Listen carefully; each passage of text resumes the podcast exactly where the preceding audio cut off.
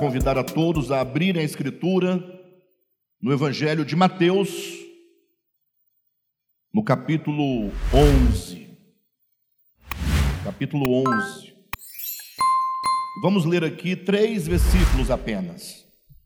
Versículo 28, versículo 29 e o versículo 30.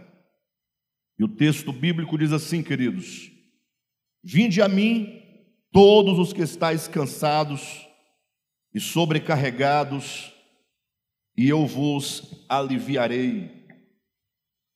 Tomai sobre vós o meu jugo e aprendei de mim, porque sou manso e humilde de coração, e achareis descanso para a vossa alma, porque o meu jugo é suave e o meu fardo é leve. Diga glória a Deus.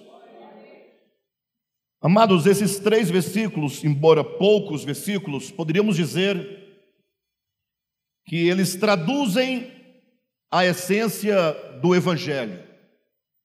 Podemos ver em apenas três versículos como estes, que aqui nós temos praticamente a mensagem do Evangelho no que diz respeito ao chamamento do Senhor para cada um de nós. Se puder colocar o, o folder da mensagem, por gentileza. Nós demos a esta mensagem o título de Os Três Pilares do Evangelho. Alguém pode perguntar, ora, e são três os pilares do Evangelho? E talvez neste momento algum pregador aqui presente, algum irmão atento, leitor da Escritura, conhecedor da Escritura, possa estar pensando já em alguns pilares do Evangelho. E eu vou dizer para os irmãos que o Evangelho tem vários pilares, não é somente três pilares, né? mas nós escolhemos esses três pilares a partir desse texto que nós lemos, que nós vamos falar um pouco de maneira breve sobre graça, justiça e reino. Ou seja, todas as pessoas que verdadeiramente recebem o Evangelho de Jesus Cristo terão experiência quanto à graça de Deus Certamente terão a experiência quanto à justiça de Deus e também terão experiência quanto ao reino de Deus. E isso nós encontramos aqui na porção que agora acabamos de ler. E nós escolhemos, queridos, esse tema e, sobretudo, esse texto com esses três pilares, exatamente porque nós vivemos no tempo, estamos vivendo num tempo, e se nós pudéssemos localizar profeticamente na Escritura, nós encontraríamos o texto de Apocalipse, capítulo 3, eh, quando fala sobre a igreja de Laodiceia. É um tempo difícil, queridos, e talvez você não consiga perceber eh, onde está de fato a dificuldade, porque são tantas as dificuldades que nós vivemos e enfrentamos, de natureza política, de natureza econômica, né, de natureza uh, de segurança, ou seja, são tantos os problemas que assolam o nosso país, que assolam a nossa existência, né? e que nós acabamos por não perceber que existe um, um problema de fato crônico e maior do que todos os outros problemas que nós podemos ah, ah, eventualmente considerar, e é um problema de natureza espiritual. Se nós formos aqui recordar algumas palavras de Jesus, em um dado momento ele diz assim, referindo-se a esse tempo no qual nós vivemos: Quando vier o filho do homem, achará porventura fé sobre a terra? É uma pergunta de Jesus.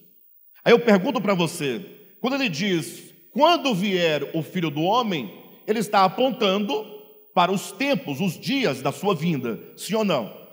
E já se vão dois mil anos, portanto, nós acreditamos, pelo cumprimento de algumas profecias, de que nós estamos vivendo esses dias da vinda do Senhor. Ou seja, a volta do Senhor é iminente, está próxima. É, poderíamos dizer, eventualmente, que talvez a nossa igreja, essa igreja do tempo presente, seja a igreja que vai ver esses acontecimentos finais se cumprirem. Mas Jesus faz uma pergunta dizendo: nesses tempos da minha vinda, porventura, quando o Senhor vier, achará porventura fé sobre a terra. Ora, isso não somente é uma profecia, mas, sobretudo, uma denúncia, dizendo que o povo de Deus desse tempo sofreria de um grave problema de falta de fé. É? Um tempo em que a fé se esfriaria de muitos. Em outro lugar, Jesus disse que, por aumentar a iniquidade, o amor de muitos se esfriaria. Então, fala de amor esfriar, fala da decadência e da perda da fé. Né? Então, Paulo também, quando ele fala sobre esses dias, na sua segunda carta, no capítulo 3, a Timóteo, ele vai dizer que nesses dias finais da história da humanidade, os homens teriam aparência de piedade, mas negariam, entretanto, o poder. Ou seja, teriam aparência de piedade, de vida piedosa, de vida cristã, mas faltaria o poder interior que de fato nos faz cristãos autênticos. Então, o nosso grande receio, poderíamos dizer, como o apóstolo Paulo, é que nós, do DEVAP, porque nós somos os primeiros a serem os alvos da palavra ministrada, primeiramente a mim, e então cada um dos irmãos, né, certamente, uh, nós temos o receio de que nós estejamos eventualmente sendo contaminados, sejamos é, governados, inspirados, ou mesmo é, seduzidos pelo espírito de Laodiceia, sem que nós estejamos percebendo. Porque imagine só chegar num ponto em que nós vamos agora, cada pessoa de si vai ditar qual é a regra da vida cristã. Eu faço isso porque eu gosto, ou não faço porque eu não gosto. Ou seja, me parece que nós nos tornamos os senhores, porque somos nós que decidimos: olha, eu não faço isso em relação à vida cristã, porque eu não posso, ou porque eu não gosto, ou para mim seria melhor de uma outra maneira e de uma outra forma. Então é preciso que nós resgatemos o verdadeiro espírito de discípulo. E nesse texto que nós lemos, a começar pelo versículo 28, nós encontramos primeiramente Jesus se dirigindo a nós. Vamos permitir que a palavra corrija o nosso coração. Ele começa no versículo 28 dizendo: Vinde a mim, todos os que estão cansados e sobrecarregados, e eu vos aliviarei. Este é um convite da graça de Deus. Jesus disse: Vinde a mim. Ou seja, ele convida os homens a irem a ele. O que significa que a vida cristã ela começa com um chamamento, é o Senhor nos chamando. Venham, venham todos vocês, venham a mim. Vida cristã não é meramente nós irmos a uma igreja, a igreja faz parte, a igreja é um ambiente de crescimento, é um ambiente de cuidado, é um ambiente de ensino, mas veja que a vida cristã não é mera organização social, clube social, mas é um convite que o próprio Cristo faz, dizendo: Vinde a mim. Ou seja, nós precisamos ir a Cristo, precisamos renovar a nossa fé no Senhor. Você lembra que quando você foi chamado, você foi chamado para amar ao Senhor Jesus, servir ao Senhor Jesus, e por mais que você tivesse, é, tenha tido uma experiência no ambiente de igreja, mas a, o seu coração, a sua fé estavam firmes no sentido de que agora você estava seguindo a Cristo, e não a você mesmo, e não a uma instituição, e esse convite da graça, ele faz não a qualquer pessoa. Alguém pode dizer, ah, mas estranho. Parece-me que o texto convida a todas as pessoas. É de fato o convite da graça é para todas as pessoas. O problema é que quando a pessoa que é chamada, ela não está preparada para receber esse convite da graça, ela não se sente carente e nem sente necessidade de Jesus. Vamos entender o contexto no qual Jesus diz essas palavras. Imagine que naquele tempo sobretudo ali em relação aos judeus, eles viviam é, com dois grandes problemas: o problema do pecado e o problema da lei. São dois grandes problemas.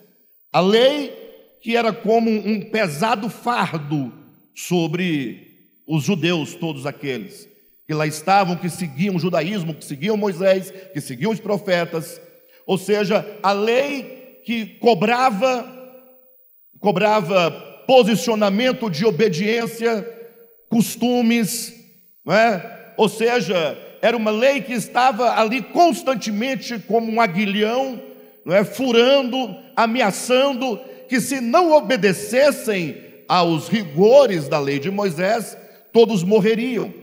Basta você ler Romanos capítulo 7 para você ter uma ideia do que é a lei sobre os ombros de alguém. Quando Paulo, falando sobre o homem, ele diz que antes de a lei vir, ele vivia, mas sobrevindo a lei, sobrevindo o preceito, ele morreu, porque agora ele está obrigado a viver sob o regime da lei, coagido pela lei, só que ele não tem forças em si mesmo para obedecer, ele não tem força para cumprir. Não é que ele não quisesse, leia Romanos capítulo 7, está claramente dito: o bem que eu quero fazer, esse eu não faço. Então agora os sacerdotes, os líderes, os fariseus, os escribas ficavam impondo a lei sobre o povo, e o povo agora andava curvado, andava cansado, nessa vã tentativa de agradar a Deus, de fazer as coisas para Deus e de não conseguir levar uma vida à altura das exigências da lei de Moisés. Então, quando Deus deu a lei ao seu povo, Deus deu exatamente para mostrar ao homem a sua incapacidade. Para mostrar para o homem que o problema do pecado não pode ser resolvido pelo próprio homem Deus deu a lei para mostrar ao homem quão maligno é o pecado e para mostrar ao homem que ele precisa da graça de Deus, que ele precisa do, do Espírito Santo agindo na sua vida, libertando, curando, salvando e sendo o próprio Espírito Santo a força e a energia, o poder para que esse homem viva para Deus. Só que, como os judeus não entenderam o papel da lei, e até hoje muitos cristãos também não entenderam o papel da lei. O que, que acontece? Eles tomam para si e atam sobre si fardos pesados. Quando Jesus então diz: "Vinde a mim", ele diz: "Vós os que estáis o quê? Cansados". Se você não está cansado, então esse convite não é para você. Por quê? não porque a graça de Deus não se estenda a todos, mas é que sentir-se cansado, sentir-se insuficiente, é condição necessária para que você veja e reconheça a graça do Senhor Jesus Cristo. Ele diz: Vinde a mim, os que estão cansados e sobrecarregados, cansados do pecado, porque o pecado Embora no primeiro momento pareça prazeroso, porque do contrário ninguém pecaria, só que o pecado ele vai trazendo uma série de sofrimentos. Então, porque nós pecamos, porque somos pecadores, porque a humanidade inteira está debaixo do pecado, o fato é que agora o pecado causa muitas dores e muitos sofrimentos.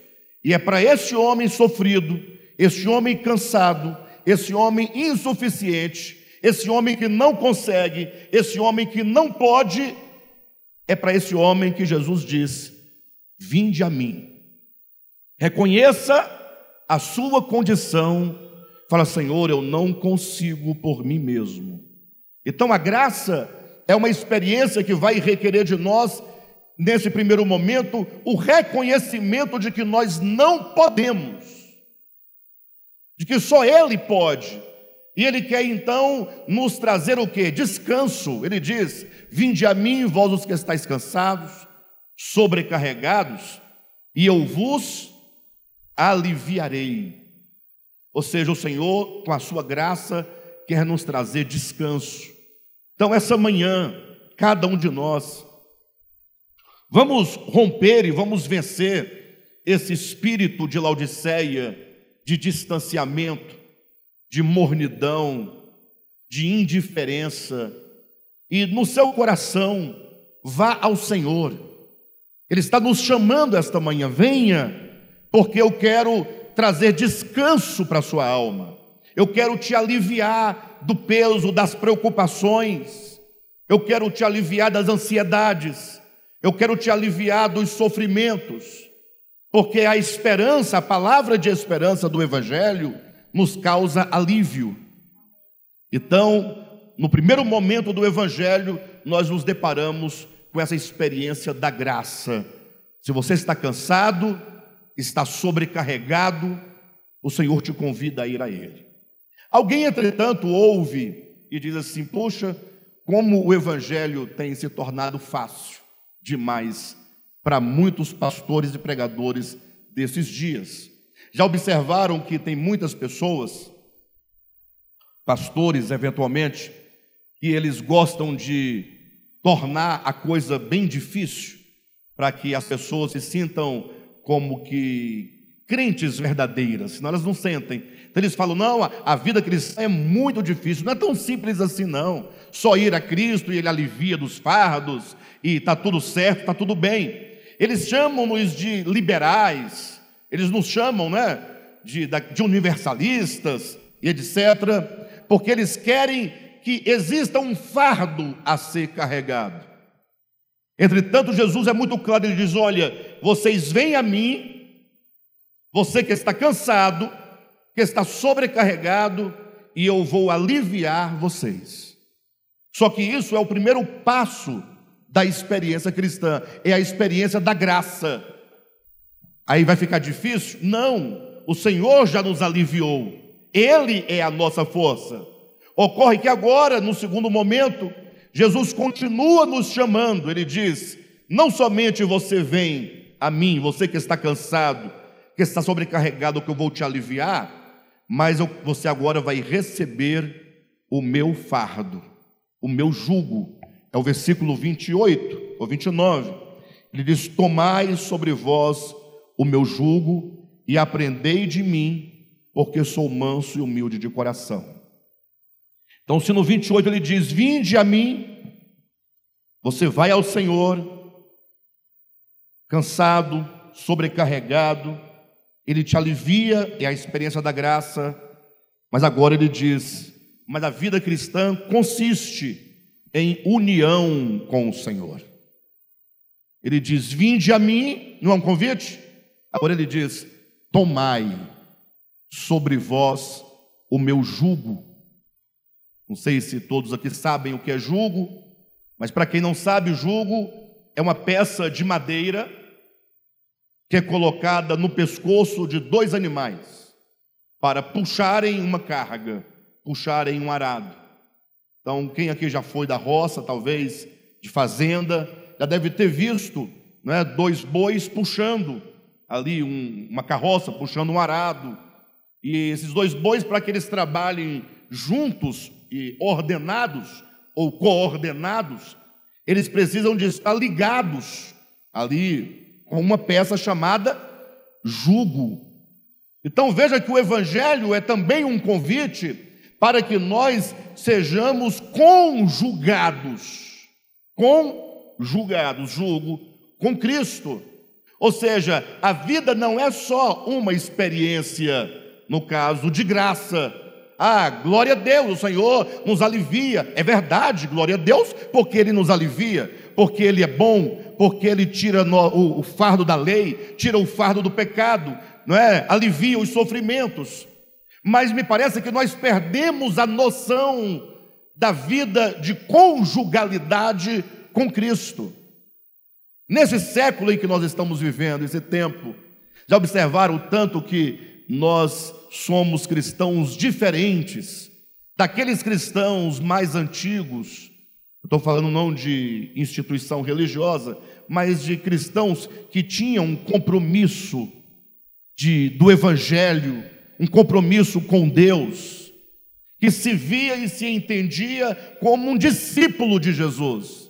E não como um crente que eventualmente vai num culto, vai numa celebração e ali canta e leva um dinheirinho, coitado do pastor, sempre pedindo, né? Sempre necessitado e depois recebe a bênção apostólica e está feliz e vai para casa. Não.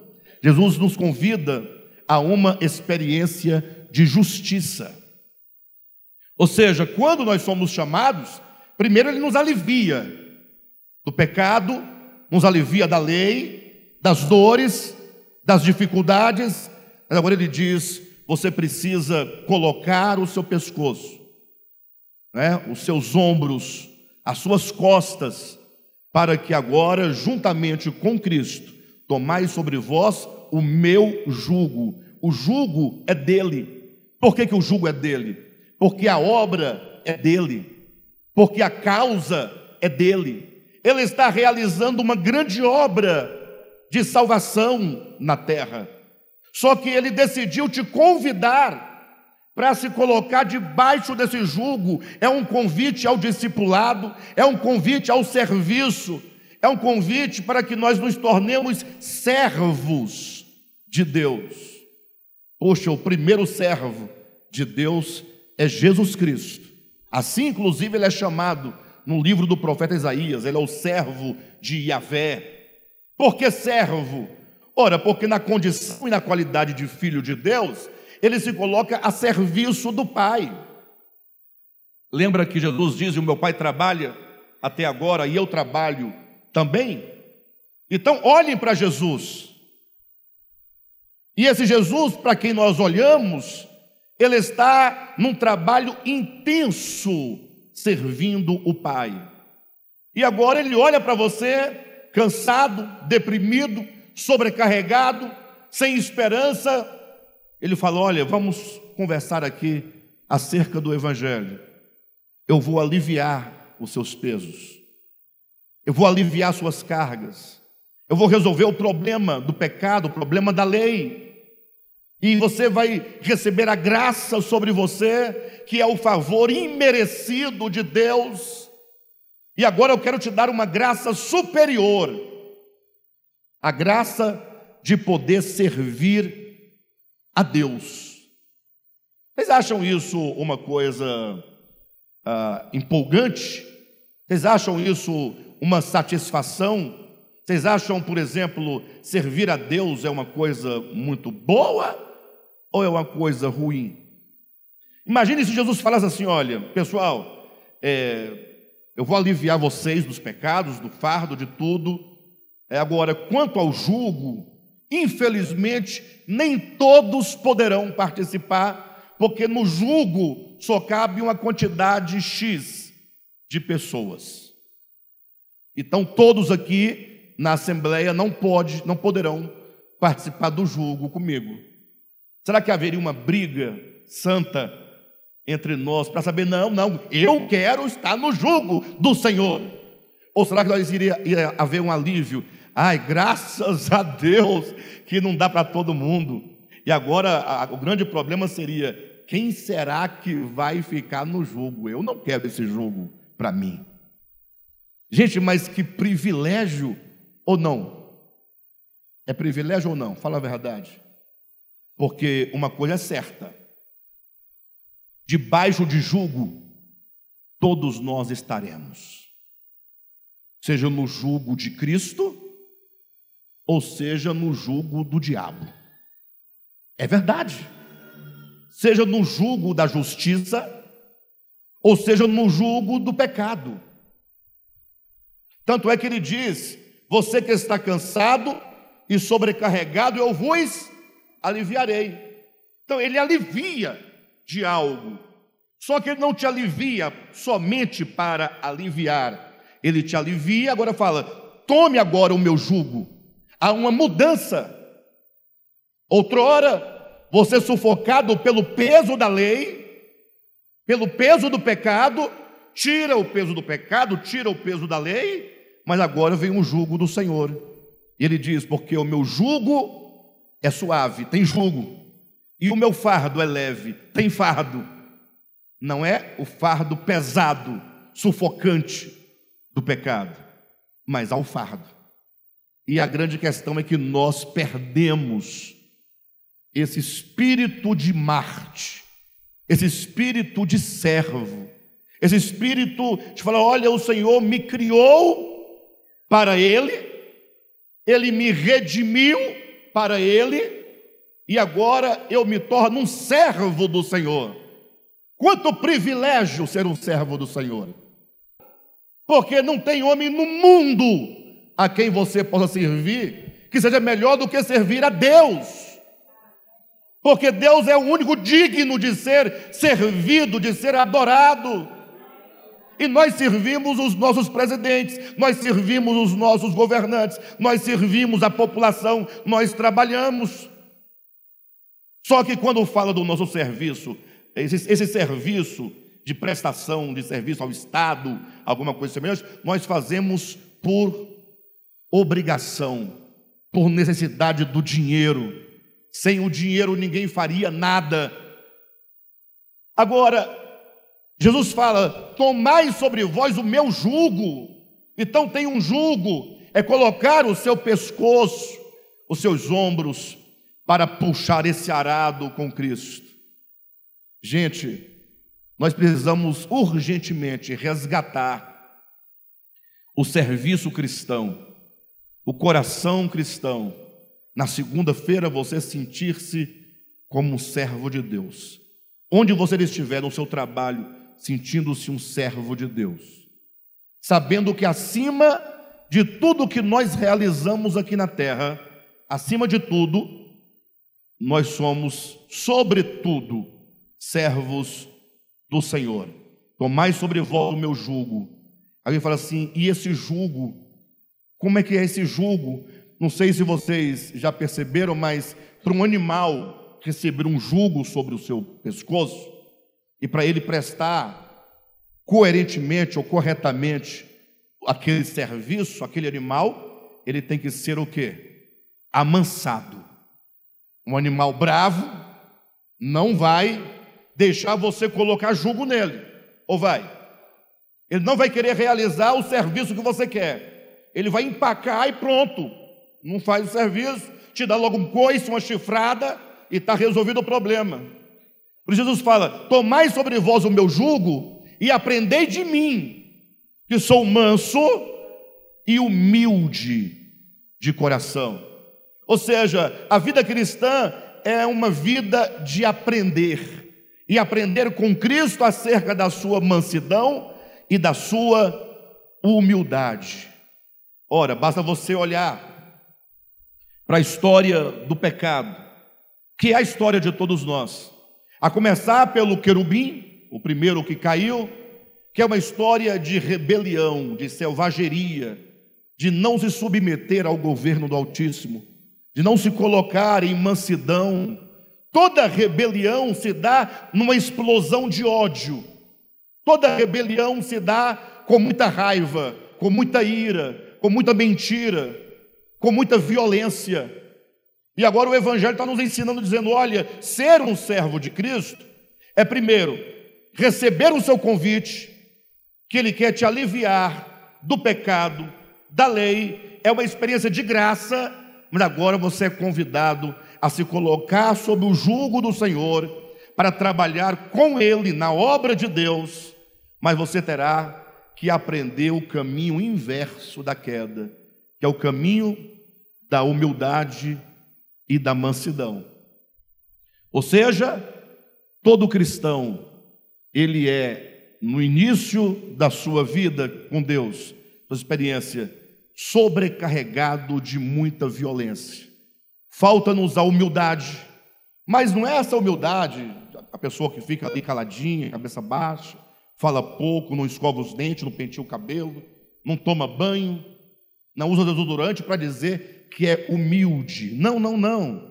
Essa humildade é a humildade de você se entender como criatura, se entender como servo. Nós não somos donos da obra, nós não somos donos de nós mesmos, nós não somos donos nem da nossa dos nossos movimentos. Você fala, não, mas eu próprio coordeno meus movimentos. É, mas os seus movimentos só são possíveis por causa da vida que te permite existir, que te permite viver, te permite movimentar-se. Como Paulo vai dizer claramente, porque nele, é nele que nós vivemos, é nele que nós existimos, é nele que nós nos movemos. O problema é que nós queremos o convite da graça e no primeiro momento aceitamos o jugo do Senhor, porque ninguém vai dizer eu não quero o jugo do Senhor. Se eu perguntar aqui, quem quer o jugo do Senhor? Todo mundo levanta a mão. Por quê? Porque você não é doido de dizer para Jesus que não quer o jugo dele. O problema é que a gente fala que quer, mas nós não queremos. E por que nós não queremos? Por nos faltar humildade e mansidão. É o nosso orgulho que faz de nós aquilo que nós não somos, que nos engana com respeito ao que nós somos. Nós resistimos ser autênticos servos de Deus porque nos achamos senhores, porque queremos ser servidos e não servir. Jesus fala: olha, tomai sobre vós o meu jugo e aprendei de mim, porque eu sou manso e humilde de coração. E somente então vem um resultado, e achareis descanso para as vossas almas. Esse é o terceiro ponto, achar descanso, que é uma referência ao reino de Deus. É no reino de Deus que você encontra pleno descanso. Apesar de que enquanto aqui na terra você estiver, haverá dor, todos estão passíveis. Não há uma promessa de que ele vai tirar a dor do seu coração. Não há uma promessa de que ele vai tirar a doença agora da sua vida. Ele pode até tirar, inclusive, como ele tem feito, né? Muitas vezes, não raras vezes, o Senhor cura, mas não é uma barganha, uma troca. A, a, o descanso que nós vamos encontrar, esse pleno descanso, ele ainda virá completamente sobre nós, espírito, alma e corpo. Mas enquanto não chegarmos na consumação final da salvação, que é a transformação do corpo, aqui nós estamos sujeitos às dificuldades. E o nosso corpo padece, o nosso corpo sofre.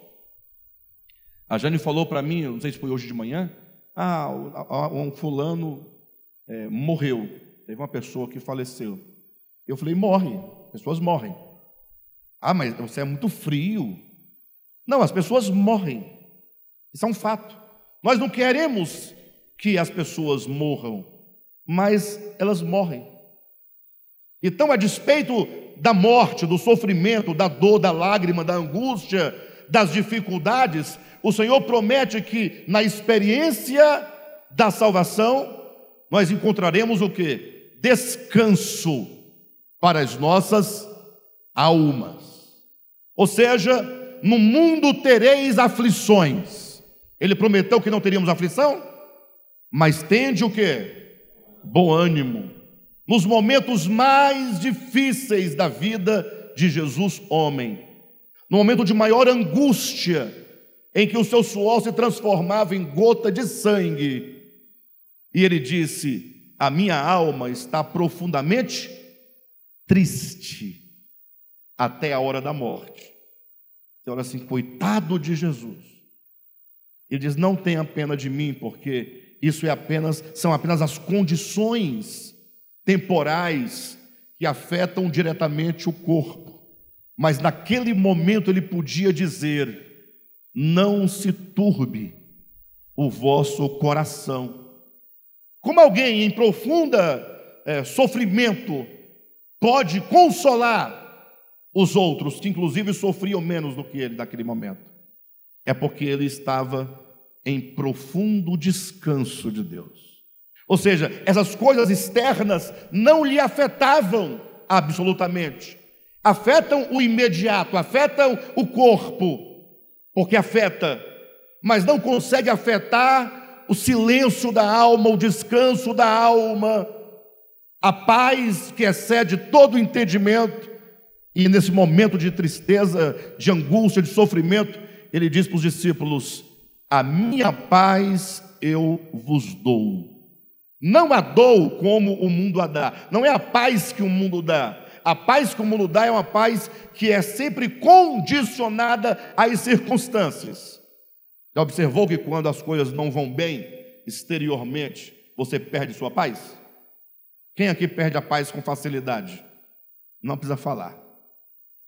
Qualquer coisa que acontece, você fica perturbado, perdeu a paz. Acabou o dia, acabou a semana, mas a paz de Deus, ela excede todo o entendimento. Porque você pergunta, puxa, como é possível ter paz dentro de um redemoinho desse, de uma situação dessa? Jesus disse: Olha, se você vier a mim, eu vou te aliviar do peso do pecado, do peso da lei. Você vai se colocar no meu jugo, debaixo do meu jugo. Você vai ser um servo de Deus comigo nesta obra e você vai aprender a minha mansidão.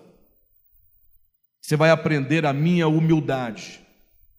E aprendendo com Jesus a sua humildade, a sua mansidão, nós vamos encontrando esse descanso, descanso do coração, o descanso da alma. Quantas pessoas não estão agora neste momento, embora descansadas no corpo, pode estar no melhor país, na melhor viagem, com os melhores recursos, carro, fazendas, mas não tem o descanso interior. Falta-lhes a paz que excede todo o entendimento. É porque as pessoas, elas conferem a paz às coisas externas, elas conferem a riqueza, a riqueza externa. Eu me recordo da minha mãe, uma vez a gente conversando, muito tempo, ah, por muitos anos, todos os anos que minha mãe serviu a Deus, primeiramente na Assembleia de Deus, muitos anos na Assembleia de Deus, ela estava sempre lá, levava o dízimo, levava as ofertas. Nós, quatro filhos, todos tinham que levar a oferta na escola dominical, uma moedinha, mas tinha que ter, e também no culto de domingo tinha que ter a oferta. E de lá o pastor dizendo que se fizesse isso, o que, que ia acontecer? as janelas do céu vão se abrir, as comportas, e você então será ricamente abençoado por Deus com prosperidade material. Minha mãe, coitada, ficou quase 100 anos ofertando, dizimando. Dizimando é estranha essa palavra dizimar, né? Está matando as pessoas, dizimando, né? Mas dizimando, né? Vocês entenderam? A vida toda e aí eu falei, é, um dia eu falei, é, mãezinha, a senhora não recebeu essas bênçãos não, é, das janelas abertas e das comportas. Ela falou, meu filho, você que pensa que eu nunca recebi, porque eu sou a mulher mais rica do mundo. Por quê? Porque a riqueza verdadeira, isso é uma leitura da vida, uma leitura da Escritura, uma leitura de Deus diferente. Não é colocar os olhos nas coisas, porque se você faz das coisas a sua paz, das coisas a sua alegria, das coisas o seu sossego, o seu descanso, quando isso te faltar, você morre, você se mata. Mas quando você sabe que a verdadeira riqueza é a paz de Deus que excede todo o entendimento, a alegria de Deus consiste numa satisfação interior, num descanso, num sossego, numa certeza, numa segurança. Tudo em volta pode dar errado e você continuará pleno. Serenidade, descanso, porque esse descanso, de fato, ninguém pode roubar. Ninguém pode tirar de você o verdadeiro descanso. É estranho como esse texto fala de coisas tão antagônicas e, e, e, convivem todas muito harmoniosamente, porque fala de tirar o peso, tirar a carga, e fala de colocar-se sob o jugo e receber o fardo de Cristo. Ora, tira, mas recebe. Achareis descanso para as vossas almas. Não é descanso, mas você, mas tem trabalho. Se tem jugo, tem trabalho. É porque exatamente está falando daquilo que Deus realiza dentro do coração. Cristãos completamente descansados em Deus, na palavra de esperança. Aí você vai ver isso com muita clareza na vida dos mártires. Não sei quantos já leram um livro da editora CPAD, Casas Publicadoras da Assembleia de Deus, chamado O Livro dos Mártires. Se não leram, leiam. É? Livro fácil de ser encontrado e lá você vai encontrar a história de dezenas e centenas de mártires que morreram por causa do Evangelho, morreram por causa da palavra de Deus. E é extraordinário porque, ah, conforme vai contando as suas histórias, como eles morriam, porque o cenário era um cenário é, horrível.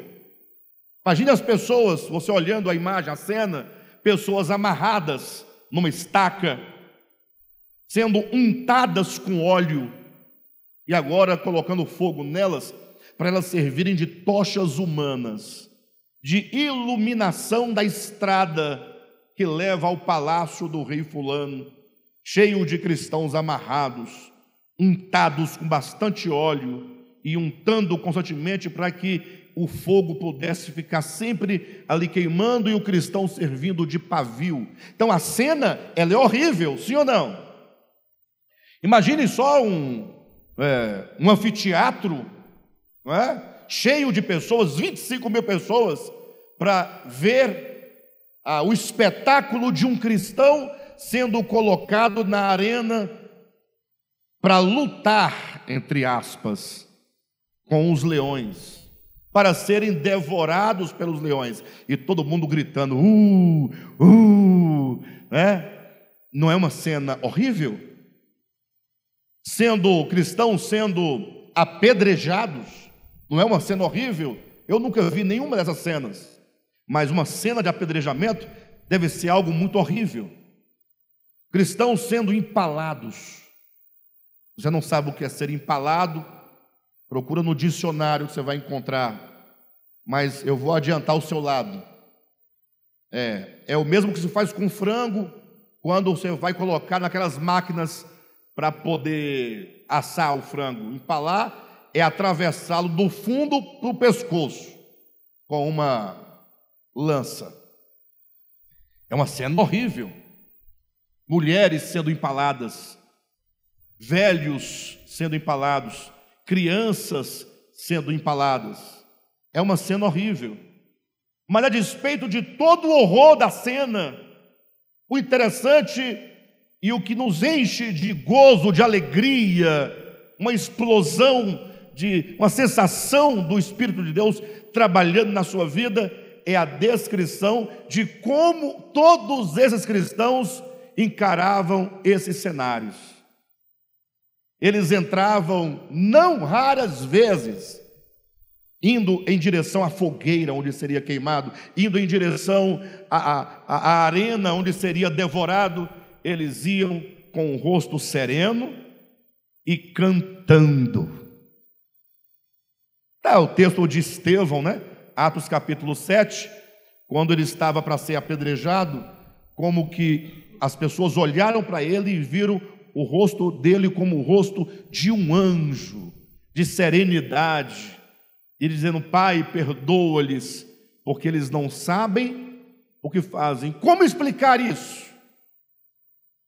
Como explicar alguém indo em direção a uma fogueira e cantando: É prazer servir a Cristo nesta vida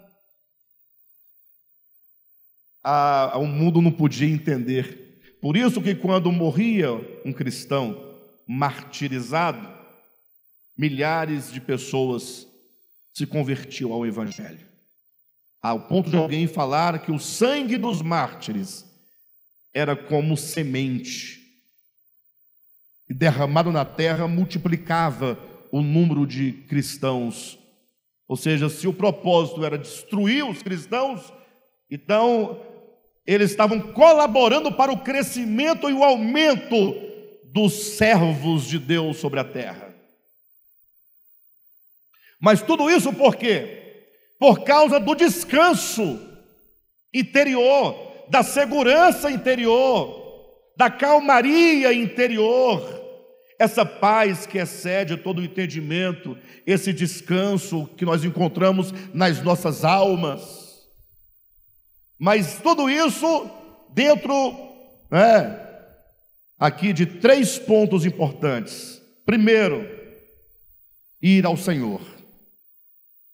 Precisamos urgentemente deixar de nos identificar como um mero membro de denominação A ou B e resgatar a origem. O Senhor me chamou para ser dele, vinde a mim, é a ele que você vai. Várias vezes nos evangelhos você vê Jesus Cristo chamando as pessoas, né? Quem tem sede, vem a mim e beba. É ir a Cristo, se entender como alguém que vai a Jesus ele é o nosso Senhor, Ele é o nosso Salvador, é Ele quem trabalha em nós para tirar os fardos, o peso. Essa é a experiência da graça, a experiência da justiça. Agora você se entende como um servo, colocar-se sob o jugo do Senhor. E então, como resultado, achareis descanso para encerrar, se eu perguntasse para vocês, quantos já encontraram descanso para suas almas? Não responda não, porque o texto é bonito, o texto é lindo. A Bíblia, né? Muitos até dizem que é, é a palavra de Deus, então é todo aquele.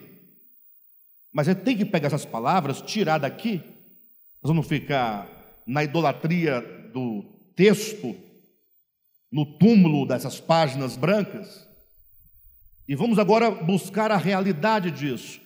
Quem já encontrou o descanso para a sua alma?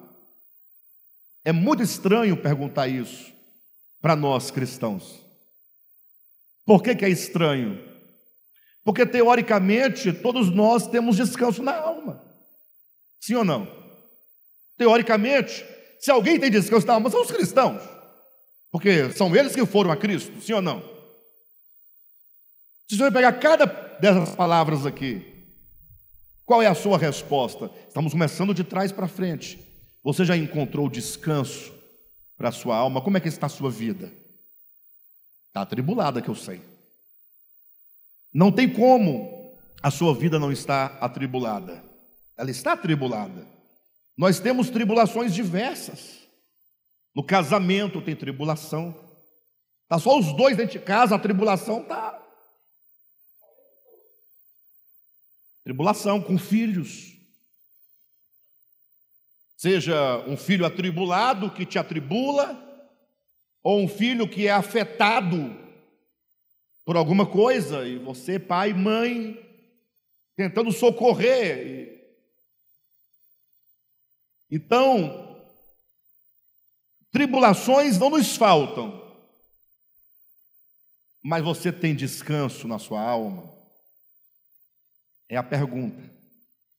É estranho, né? É estranho.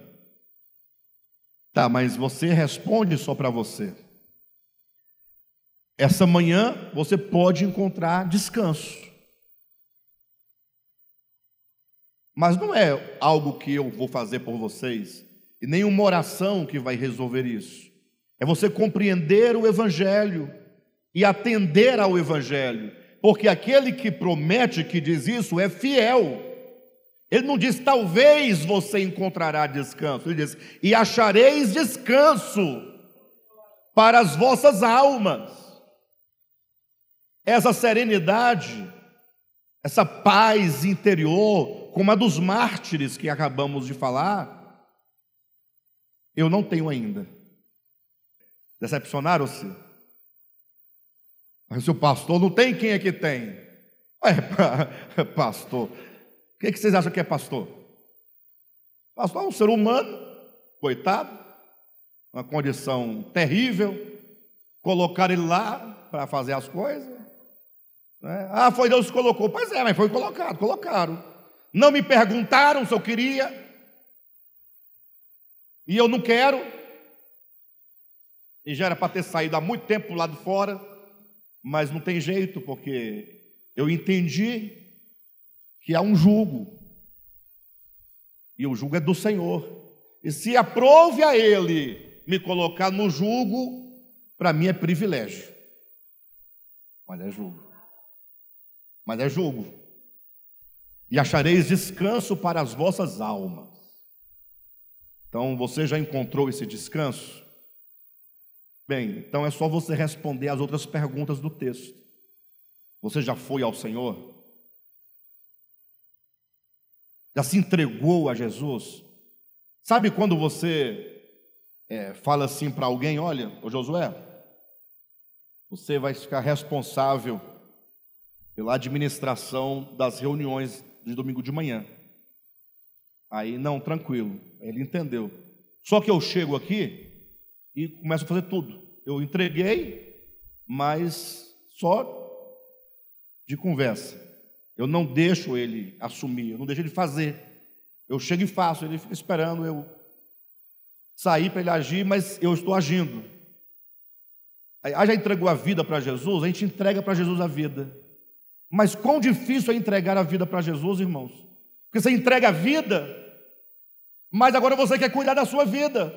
Ah, mas não tem que cuidar, não? Tem. O problema é que você não, nem consulta ele para saber o que fazer da sua vida. Porque você que toma de conta, que decide tudo. Ah, mas eu fui ao Senhor. Como é que você foi ao Senhor? Como é que é ir ao Senhor? Vinde a mim os que estáis cansados. Você foi? Fui. E aí, como é que é? Como é que vai, Cadmo, Jesus? Você entende? E não é uma questão é, pragmática, mas é uma questão do coração. É de você ter a confiança nele, confiar nele, entregar-se a ele, ter confiança nele. Falar, Senhor, olha, o Senhor é o meu esteio, o Senhor é a minha justiça, o Senhor é a minha santificação, o Senhor é a minha redenção. O Senhor é a minha paz. E eu vou ficar aqui com o Senhor, aconteça o que acontecer, eu estou confiando em Ti. E eu não abro mão de Ti. Vou ficar aqui com o Senhor. E quando você descansar no amor e na misericórdia dEle, você vai se sentir aliviado dos fardos. E aí Ele vai te convidar para o jugo você vai se colocar sob o jugo. E aí você fala, Senhor, agora eu quero viver a vida cristã aprendendo de ti a humildade e a mansidão. Alguém diz assim: "Ah, pastor, eu eu encontrei o descanso, mas não tanto assim, igual os mártires, né? Mas tem um pouco de descanso.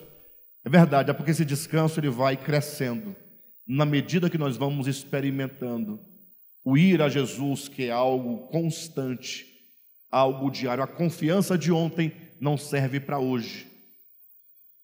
A experiência de ontem não serve para hoje. É cada dia experimentando a graça, a cada dia se colocando no jugo e a cada dia experimentando esse descanso que vai crescendo, até chegar o momento em que todos nós estaremos plenamente na manifestação do reino de Deus em completo descanso.